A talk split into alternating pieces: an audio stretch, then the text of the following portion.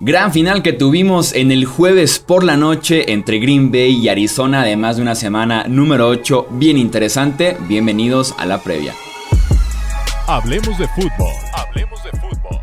Noticias, análisis, opinión y debate de la NFL con el estilo de Hablemos de fútbol.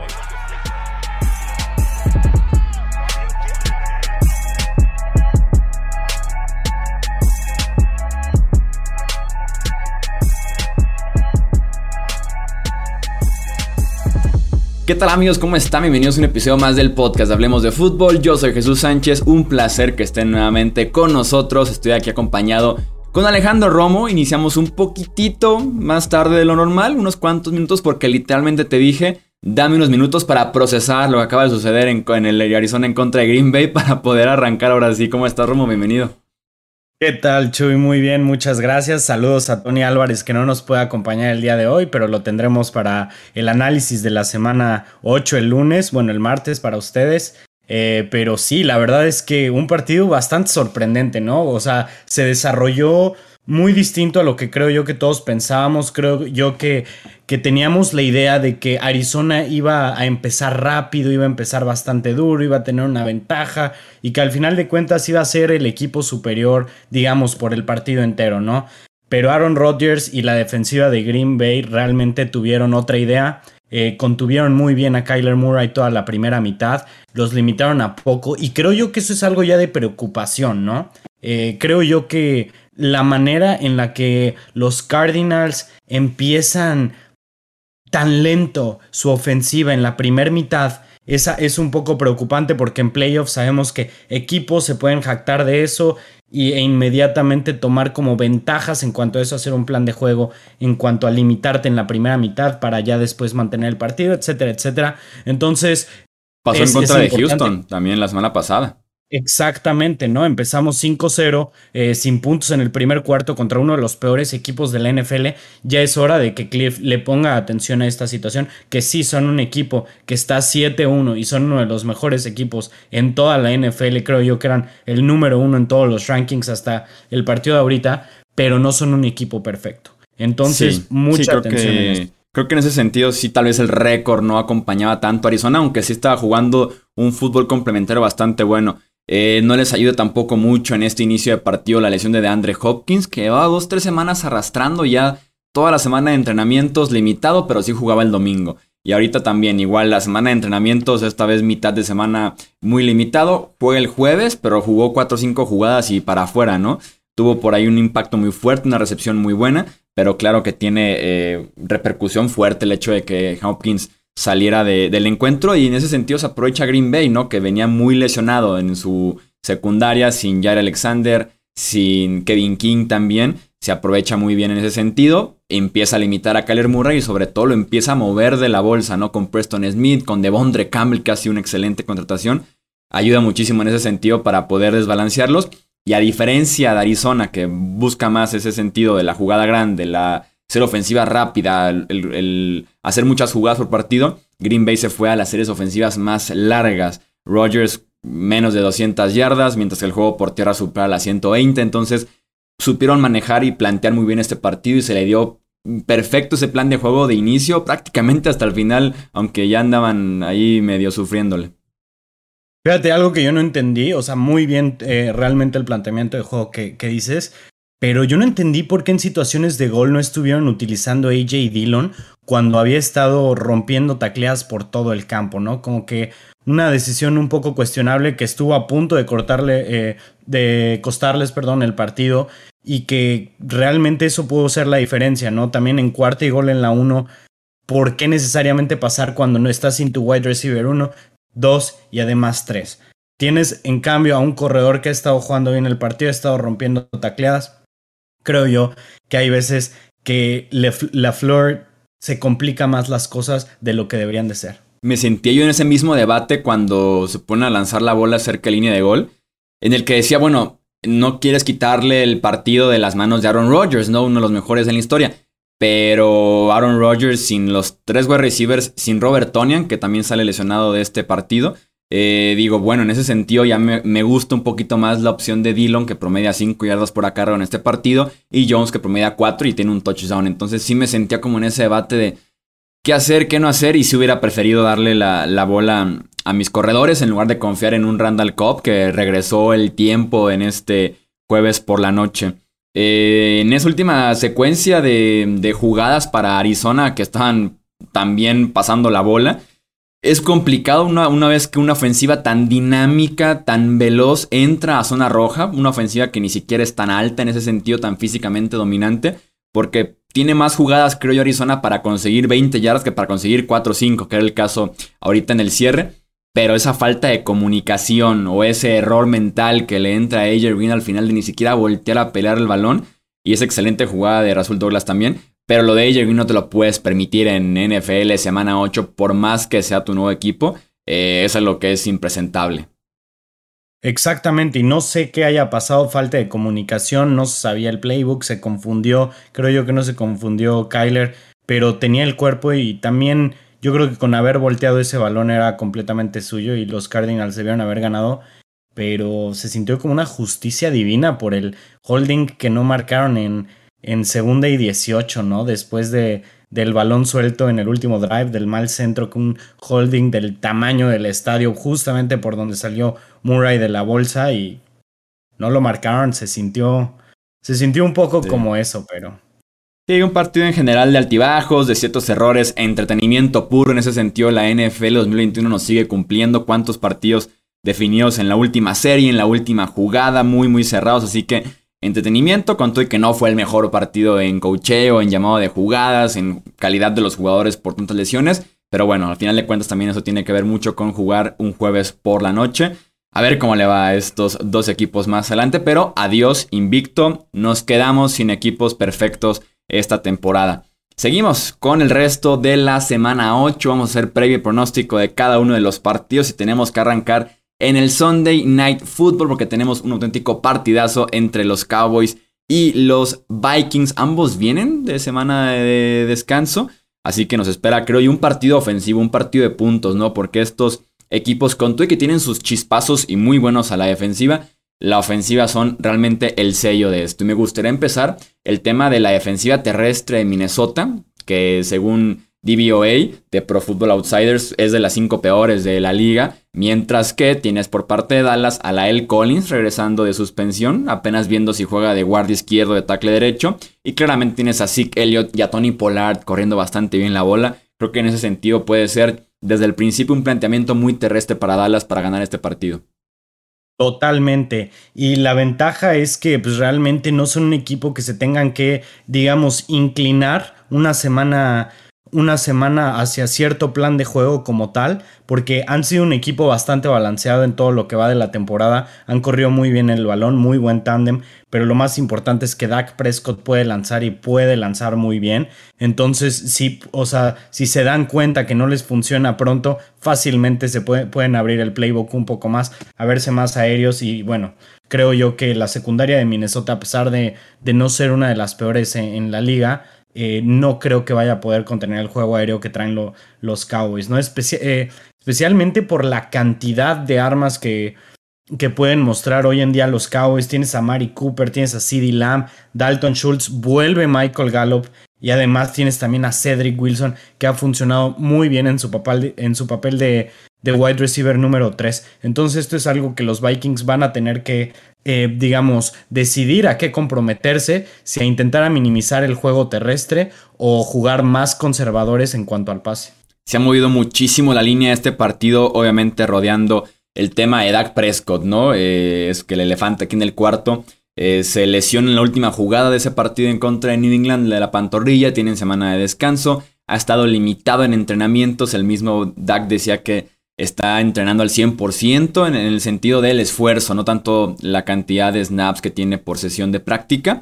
Eh, por ejemplo, Dallas empezó menos dos puntos y medio, o sea, favorito Dallas por dos puntos y medio.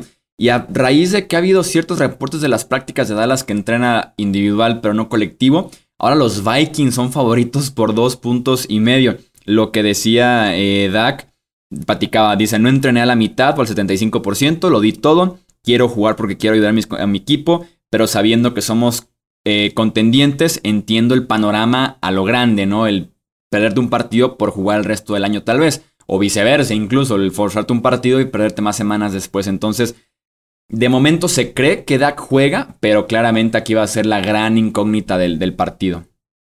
Yo creo que no hay manera en la que vayan a, no empezar a Dak Prescott. Yo creo que está bien, no lo suficientemente bien, pero por lo mismo que estás diciendo de no querer arriesgarlo, es la razón por la que ha estado entrenando al 75%, porque simplemente en una práctica no vale la pena. Pero digo, ¿cuántas veces no hemos visto superestrellas de todas las posiciones que pueden no entrenar en toda la semana? Y aún así llegar al partido y jugar, ¿no? Eh, lo vimos muchas veces con Gronk, con Julio Jones, que son jugadores que, que tienden a lesionarse así, y bueno, en quarterbacks también, eh, también es algo común que, que puedan pasar por estas situaciones. Ahora, la cuestión es, ¿qué tan móvil va a poder ser Prescott con eso de la pantorrilla? O sea, los Cowboys se van a enfocar a mantenerlo, eh, digo, los Vikings se van a enfocar a intentar sacarlo de la bolsa para, para que no pueda manejar bien su pantorrilla o simplemente echarán más hombres en cobertura en situaciones obvias de pase para que no para no peligrar mucho por el juego terrestre que pueda crear. Por ahí yo he defendido mucho a Kirk Cousins en, el pasado, esta temporada creo yo que está jugando bastante bien, pero cada vez que se, que se prenden las luces horario estelar, me preocupa Kirk Cousins, no lo voy a negar con todo el que está jugando en casa este partido. pues si juega Dak, yo me voy con los Cowboys, ¿tú, tú a quién tienes? Sí, también a los Cowboys. Creo yo que son el mejor equipo, a pesar de que sea en Minnesota. Este, traen, traen más con qué, eh, traen mejor personal, una defensiva más playmaker. Creo yo que la defensiva de Vikings como tal es, un es más sólida, pero playmaker, el, equipo que te puede hacer la jugada grande, en un momento yo veo más a los Cowboys como tal. Entonces, definitivamente voy con Dallas.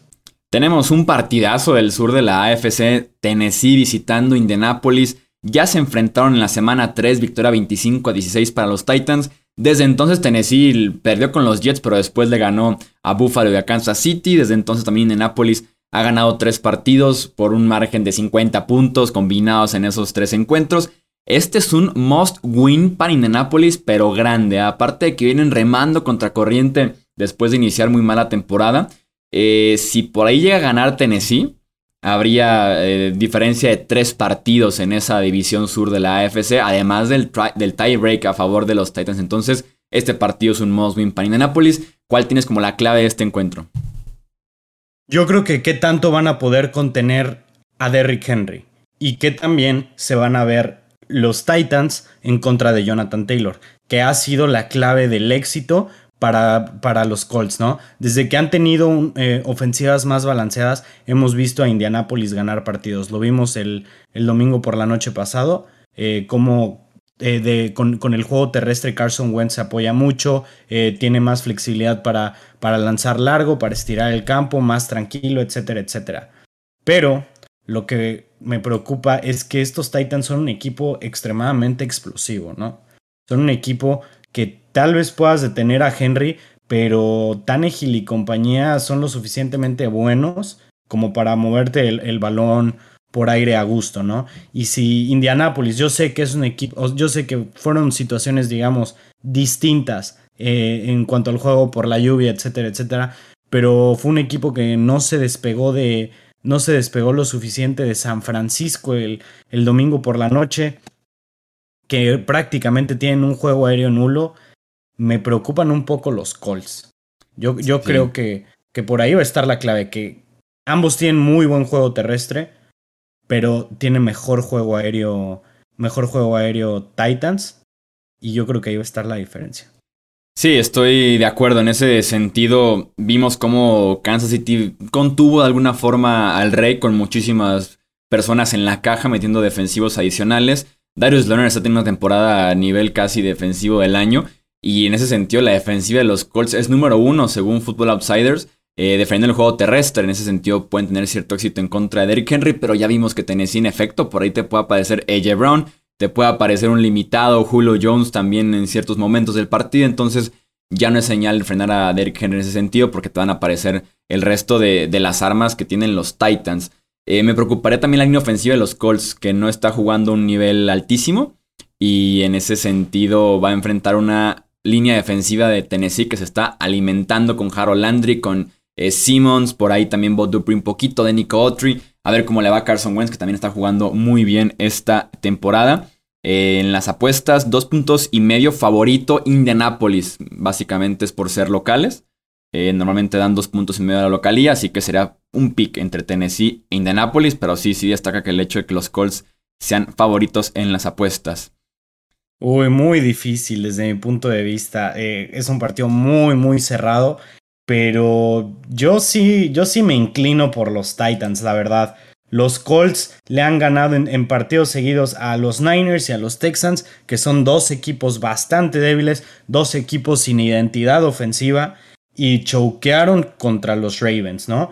Y eso, o sea, estás hablando de que choquearon contra un equipo grande y, le, y sí ganaron cómodamente, pero contra los, contra los equipos bajitos, ¿no? Y por el otro lado tienes a Tennessee, que viene de ganarle a los finalistas de la conferencia americana del año pasado en, en, en, Buffalo y después destruyeron. En, Tennessee los dos partidos. ah, bueno, sí. En Buffalo sí, ya te entendí. Ajá, sí, sí. Y después no, no le ganaron, destruyeron a Kansas City en el peor partido de la carrera de Patrick Mahomes. Y esa defensa ya me empieza a llamar, ¿eh? O sea, creo yo que ya, ya está siendo eh, bastante considerable lo que está haciendo. Permiten puntos, pero juegan bastante rudo. Entonces, un partido bastante interesante. Sí, sobre todo el pass rush se ha encendido recientemente. Hablemos de otro partido ahora del sur, pero de la NFC. Eh, Tampa Bay en contra de Nueva Orleans. Creo que ese es el mejor duelo que yo encuentro en la semana 8. La ofensiva de Tampa contra la defensiva de, New Orleans, ¿no? Me encantó lo que hizo los Saints viendo el final del partido en contra de los Seahawks. Requerían que su defensiva detuviera. Yo me sentía con muchísima confianza que lo hicieran, sobre todo porque estaba Gino Smith enfrente. Y permitieron menos 18 yardas en esa serie ofensiva que buscaba Seattle empatar o ganar el partido, ¿no? Eso te dice todo lo que debes de saber de la defensiva de Tampa. Además de que tenemos otro round entre Marshawn Larimore y Mike Evans, que es una. Es un enfrentamiento que me cuesta mi trabajo digerir cada temporada. Cómo es que Mike Evans es tan bueno en la vida normal, pero le ponen enfrente a Larimore y es tan malo. Me puse a buscar el dato para tenerlo aquí completo. En cuatro temporadas han enfrentado ahí ocho veces Mike Evans y Marshawn Lattimore. Y en esos ocho partidos, Mike Evans tiene nueve recepciones en 20 targets. Y hay un touchdown a favor de Evans, hay una intercepción a favor de Marshawn Lattimore. Es increíble. Ya hemos vienen de dar muy buenos partidos. Lattimore cubriendo a DK Metcalf fuera del touchdown largo. Y Evans a anotar que como tres veces, ¿no? Incluyendo el famosísimo touchdown 600 de Tom Brady. Así que este es el partido, creo yo, a seguir de la semana y específicamente el enfrentamiento. Va a estar muy interesante. Y sí, mencionaste lo de las 18 yardas negativas, que es algo sobresaliente totalmente. La única diferencia es que no se enfrentan a Gino Smith y compañía. Se enfrentan a Tampa Bay, a Tom Brady y a una excelente línea ofensiva, una de las mejores líneas ofensivas de la NFL con Rob Gronkowski probablemente de vuelta, Chris Godwin, Mike Evans, Tyrone Johnson. Eh, me parece que Antonio Brown no va a jugar, ¿verdad? No, alcanza a jugar. Gronkowski tal vez sí. ¿Eh? Gronkowski tal vez sí, Antonio Brown no.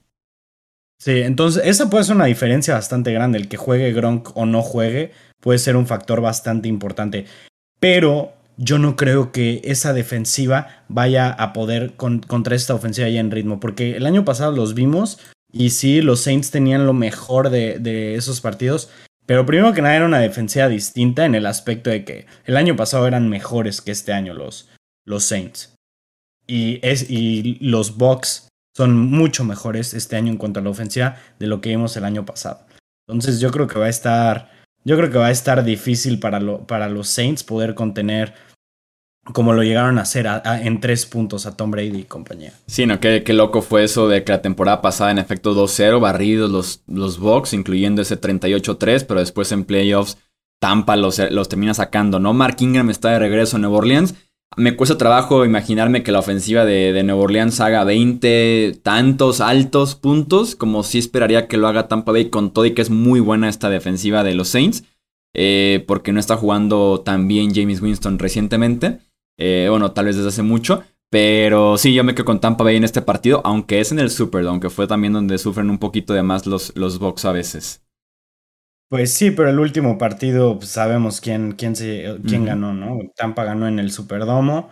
Este, y yo creo que estamos en situaciones muy distintas al año pasado. El, juego que trae ahorita Tom Brady es muy superior a lo que traía el año pasado. La línea ofensiva lo mismo y los receptores pues también, ¿no? Se están entendiendo mucho mejor. Sí, una química eh, de locos lo que trae la ofensiva de Tampa comparado con ese inicio de carrera de Brady en Tampa el año pasado.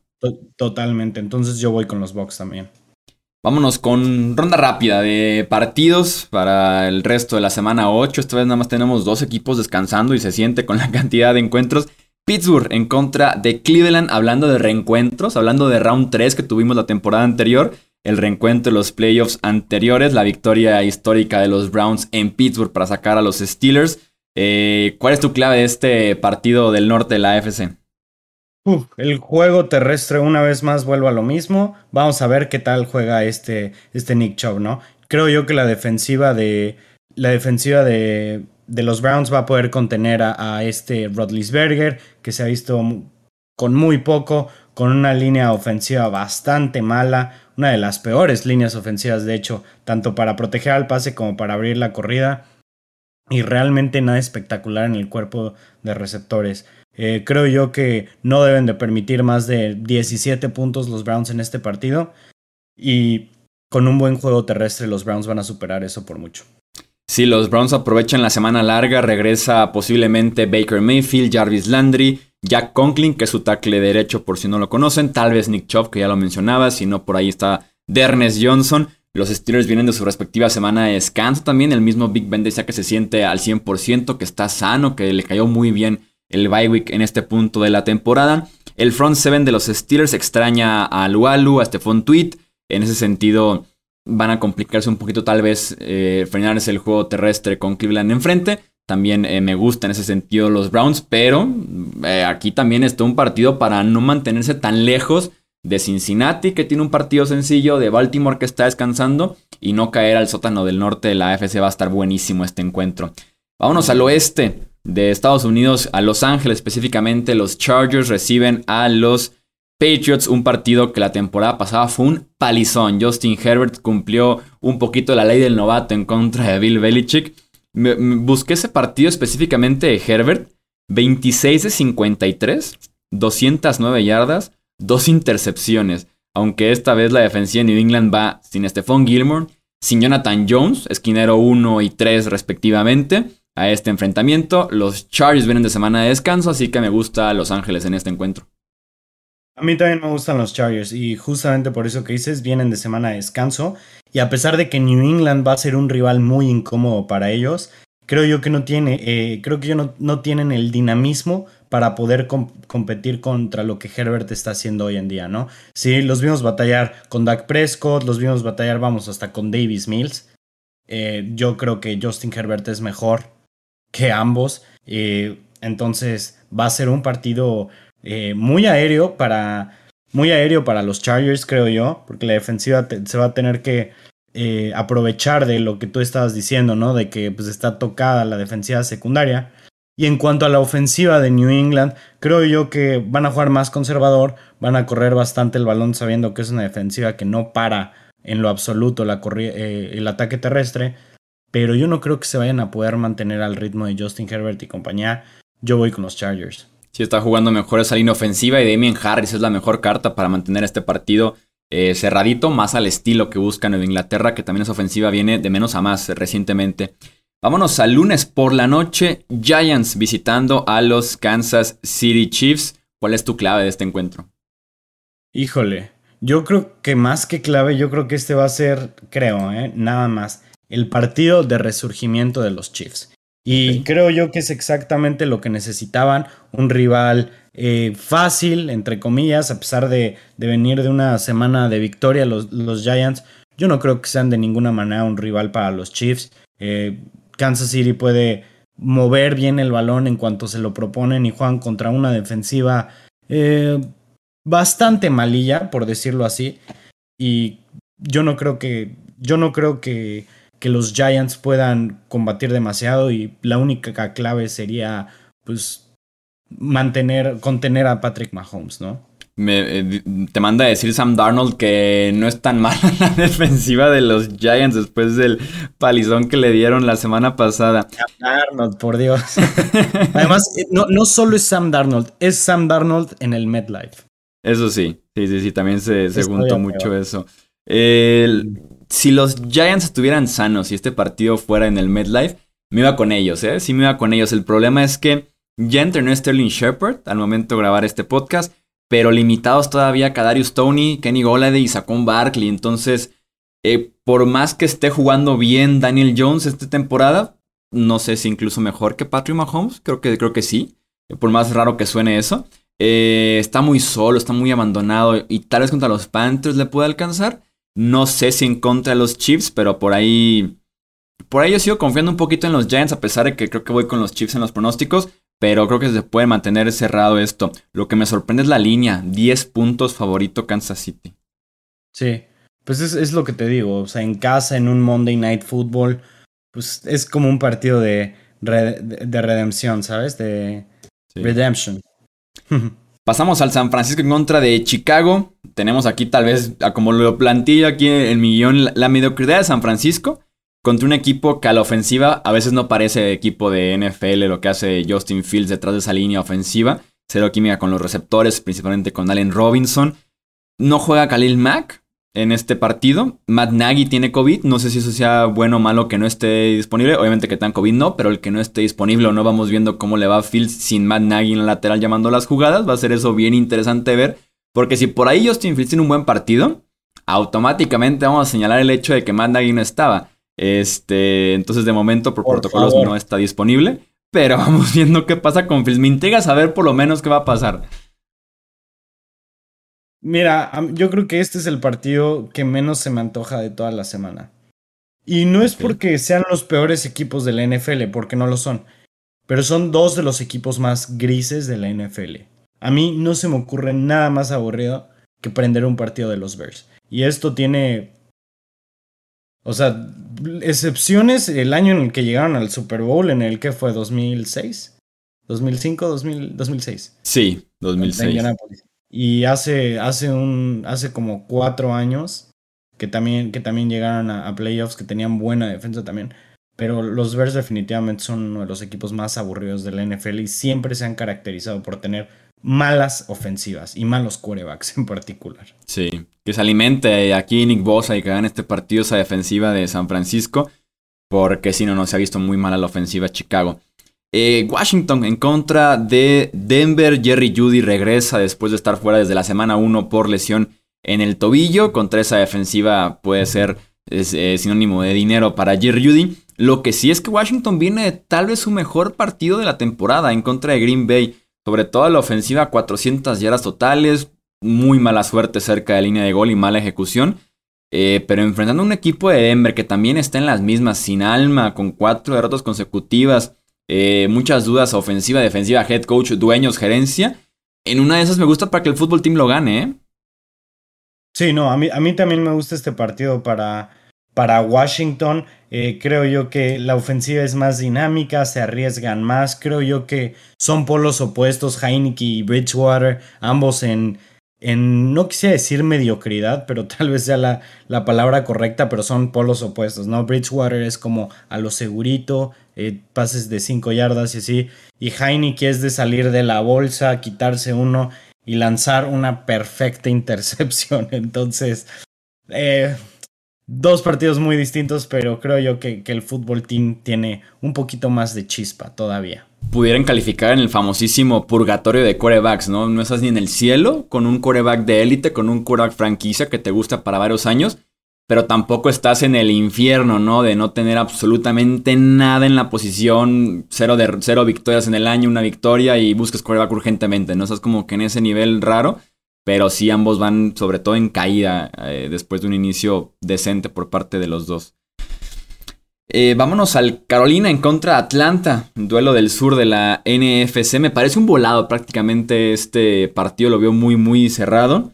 En las apuestas, Atlanta es favorito por tres puntos. ¿A quién tienes tú? Yo creo que Atlanta. Bueno, no creo, más bien, yo tengo a Atlanta ganando este partido y creo yo que ya están encontrando identidad ofensiva, ya están involucrando más a Kyle Pitts en el juego.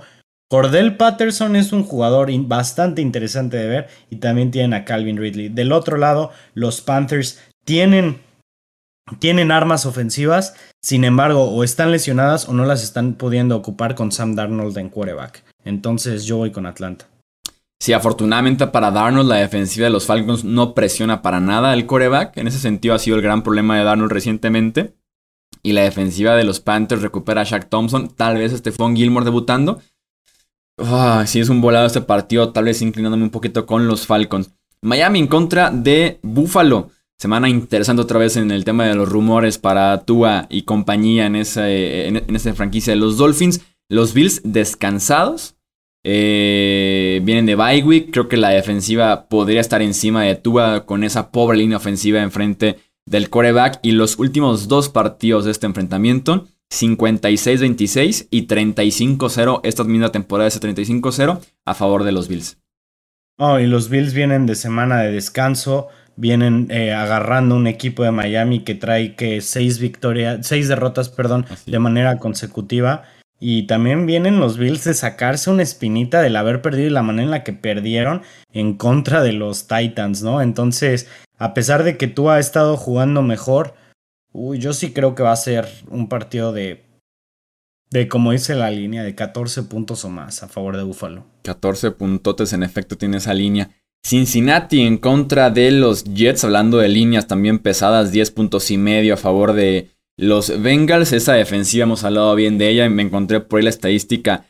Permiten puntos apenas en el 30% de sus series defensivas, en este caso la tercera mejor marca de la liga. Iban en contra de Mike White, quinta ronda del 2018, que apenas la semana pasada jugó por primera vez en la NFL. Pinta a desastre para Nueva York. Sí, exactamente, ¿no? Sin Zach Wilson, que digo, no es como que un super upgrade, ¿verdad? Pero tampoco es Mike White, entonces que ¿Cuántos de ustedes honestamente sabían que existían si no es por el partido de la semana pasada, no? Entonces, no, este, esto suena como dices tú, desastre. Suena que los Bengals están agarrando fuerzas. Yo creo que van a destruir a los Jets. Yo creo que eso es lo que necesitan, ¿no? O sea, tener a alguien para hacer picadillo. Escuché una muy buena analogía con los Bengals que decían, bueno, ya vienes de dar la campanada, ¿no? Tu mejor victoria en años en la NFL en contra de Ravens Ahora viene un equipo de los Jets y como que quiero que termines el follow through, ¿no? Como que termines el swing positivo de ganaste un partidazo. Ahora palea a este equipo para que termines de salir de esa gran victoria. Me encantaría eso por parte de eh, Cincinnati y deben de hacerlo en contra de los Jets. Justamente lo que decía. Y si se preguntan sobre Joe Flaco, no sé por qué, pero reporta hasta el viernes Flaco, entonces pues no, no va a jugar. Eh, insisto, no sé por qué, porque el cambio fue el martes. Uno esperaría que por urgencia rápido te lo traigas, pero no, hasta el viernes Flaco pidió vacaciones en su nuevo equipo, llegando y pidiendo vacaciones. En Filadelfia en contra de Detroit. ¿A quién tienes en este partido y cuál es tu clave? yo creo que, mira, yo creo que los Lions son el mejor equipo 0-7 que he visto. De acuerdo contigo. Son un equipo que juegan muy duro, son un equipo bastante sólido, con creatividad, que simplemente el roster no se los permite. Veo un partido, uy, digamos, difícil de definir, aunque todo el mundo crea, no, Filadelfia fácil. Yo no creo que los Eagles sean un equipo bueno. Y lejos de ser bueno, yo creo que son uno de los cinco peores equipos que hay en la NFL. Y me atrevería a decir que voy con el upset con los Lions. Son favoritos apenas por tres puntos eh, los Eagles. Yo como lo veo es, los Eagles son el equipo más talentoso, pero no está bien entrenado, mientras que Detroit no tiene tanto talento, pero está muy bien coachado y tiene identidad, tiene mucho carácter. No juega Miles Sanders, el corredor principal de, de Filadelfia, tal vez el mejor jugador en el campo en este partido. De, todos modos, Nick Sirianni ni lo utilizaba, entonces no sé qué tanto voy a cambiar el, plan de juego para Philly. Pero también como que el upset de Detroit me está llamando, además de que el partido es en el Ford Field. Eh, nos quedan dos encuentros. Se me hace que sí, se me hace que te sigo con el upset. Vamos con los Lions los dos. Vamos a subirnos en el tren de Jared Goff a ver a dónde nos lleva. Peligroso ese tren. Eh, tenemos dos partidos para cerrar. Rams en contra de los Texans. La línea en 14 puntos favoritos en Los Ángeles. Tyrod Taylor ya entrenó en la semana de forma limitada. Viernes, sábado van a definir quién inicia, aunque de momento parece que es Davis Mills. Y mientras ese sea el caso, eh, siempre, siempre, siempre voy a ir en contra de Houston. Y más cuando es Los Ángeles este equipazo. Sí, totalmente. Incluso con Tyrod Taylor iría definitivamente con los Rams, porque a pesar de haber batallado con los Lions la semana pasada, era un partido con mucho contexto, muchos sentimientos y que, como los vimos, salieron a darlo todo. Pero esta semana es muy distinto, nada de contexto. Yo creo que se vienen los, los Rams a apedrear a los Texans. En, me sorprendió la estadística. En 3 de 5 inicios de Davis Mills como quarterback de Houston, no han hecho touchdown. Ah, en 3 de 5 inicios. Eh, y tenemos el Jacksonville en contra de Seattle para cerrar este partido. Eh, nuevamente va Gino Smith como quarterback. Afortunadamente ya no está en prime time. Mientras que los Jaguars vienen de ganarle a los Dolphins y después semana de descanso, ¿no? Sí, fíjate, yo creo que si este partido fuera en, Jacksonville, estaría bastante cómodo con, decir que voy con los Jaguars. Sin embargo, es en Seattle. Cambian un poco las cosas, sí. Y no, yo sí creo que Pete Carroll va, va a ser mejor que, que este Urban Meyer y que compañía, a pesar de tener a, a Gino Smith.